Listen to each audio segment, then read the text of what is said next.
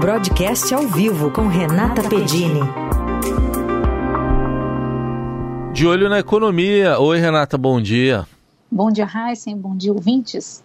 Bom, hoje nós vamos falar basicamente de, de juros, mas vamos começar aqui pelo Brasil, com a decisão do Copom ontem de reduzir de 11,75% para 11,25% ao ano a taxa básica. Estava dentro do previsto, né, Renata? Isso mesmo, deu o esperado. O Copom reduziu a Selic em meio ponto percentual, como você falou. Ele já tinha telegrafado essa indicação na última reunião em dezembro. Né? Então, o mercado esperava mesmo esse ritmo de corte da taxa básica. Tinha ali possíveis novidades, o mercado não acreditava assim que ia haver uma grande mudança, mas estava de olho no que seriam os votos dos diretores nomeados pelo presidente Lula então Gabriel Galípolo, Paulo Piquete e Rodrigo Teixeira. E além disso, o mercado esperava é, para ver se ele ia manter ou não a indicação em relação às futuras reuniões, então o plano de voo ou os próximos passos. O Banco Central vinha trabalhando né, com essa indicação de que o ritmo de meio ponto percentual era o adequado para as próximas reuniões no plural. Então o mercado queria saber se ele manteria essa mesma sinalização ou se de repente é, tiraria o S, né, colocaria próxima reunião, então dando um sinal apenas para a próxima, que é março. Mas é, foi um comunicado basicamente copia e cola, conforme disseram os economistas que conversaram ontem com a reportagem aqui do broadcast. É, Copom praticamente manteve o seu texto, a sua mensagem, uma pequena alteração ali que eu já vou mencionar, mas em relação a esse plural, próximas reuniões, o que é que ele está dizendo? Está dizendo que ele vai manter o ritmo de meio ponto percentual para março e maio. Então, dito de outro modo, como me disse ontem o economista-chefe da Bradesco Asset, Marcelo Toledo, ao não alterar, na verdade, ele disse muito, ele praticamente decidiu é, que em maio a gente deve ter uma Selic em 10 e 25%. Então, é como se a Selic caminhasse com segurança para esses 10 e 25%. Teve um ponto ali que pode ser considerado uma novidade, como também notou é, um outro economista, Marco Caruso, do PicPay, é o pequeno ajuste que ele fez, Copom, Comitê de Política Monetária do Banco Central, em relação ao ambiente internacional, que é a menção ao debate sobre redução de juros no exterior.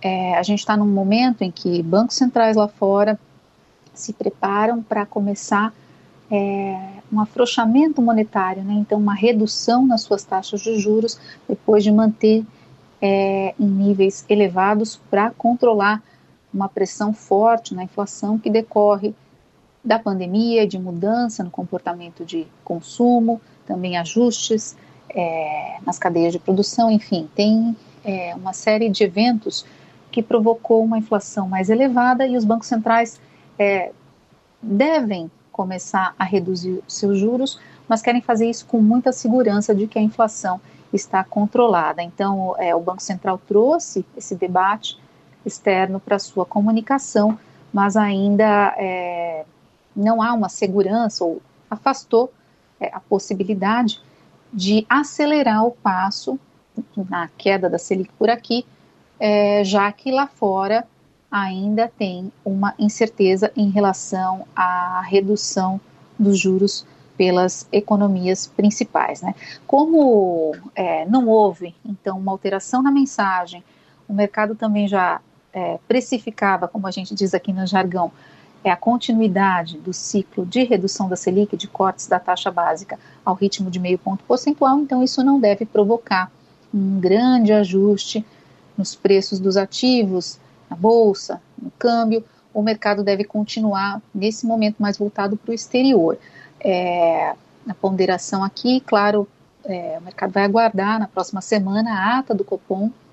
É um documento que, esse sim, traz um pouco mais de detalhes sobre quais os motivos que levaram os integrantes do comitê do Banco Central a tomarem essa decisão. Né? Então, é, muitas coisas aconteceram de dezembro para cá, a gente percebeu ali é, a inflação dando algum sinal é, de melhora, desaceleração, muito embora a difusão, né, que é o quanto essa inflação está espalhada nos preços da economia ainda siga alta, resistente, é, alguns sinais aí já de desaceleração da economia, da atividade, o que também favorece a queda de juros, mas tem esse ambiente externo aí também conturbado e alguma é, incerteza vinda do Mar Vermelho ali, é, tensões geopolíticas que pesam em preços de combustíveis e essa é uma outra questão é, para ser levada em conta aqui quando a gente fala de juros, né, de política monetária.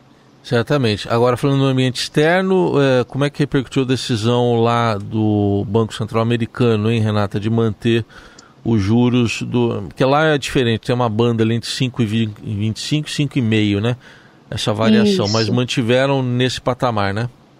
É, o mercado estava. tinha assim, já há algum tempo é uma divisão nas apostas, nas expectativas é, sobre quando o Banco Central Americano ia começar a sinalizar, né, ou sinalizar a partir de quando ia começar a reduzir os seus juros. É, o, juros lá nos Estados Unidos estão num nível bastante elevado para a economia deles, a inflação também muito alta, muito pressionada, mas é, havia alguns sinais de que estava dando alguma trégua é, que pudesse permitir ao Banco Central americano é, aliviar a sua política monetária, né? então afrouxar essa política de juros tão apertada. Nos últimos dias, alguns dados mais fracos da atividade é, levaram o pessoal a colocar um pouco mais de fichas na aposta de que ele pudesse já ontem, na sua decisão de política monetária, sinalizar: olha, vamos começar a cortar os juros em março, o que seria é, positivo já que isso libera mais recursos nas economias, tem mais dinheiro em circulação e você consegue aí é, acabar ajudando a atividade, né? Claro, isso se a inflação desse sinais é, melhores ainda de estar controlada.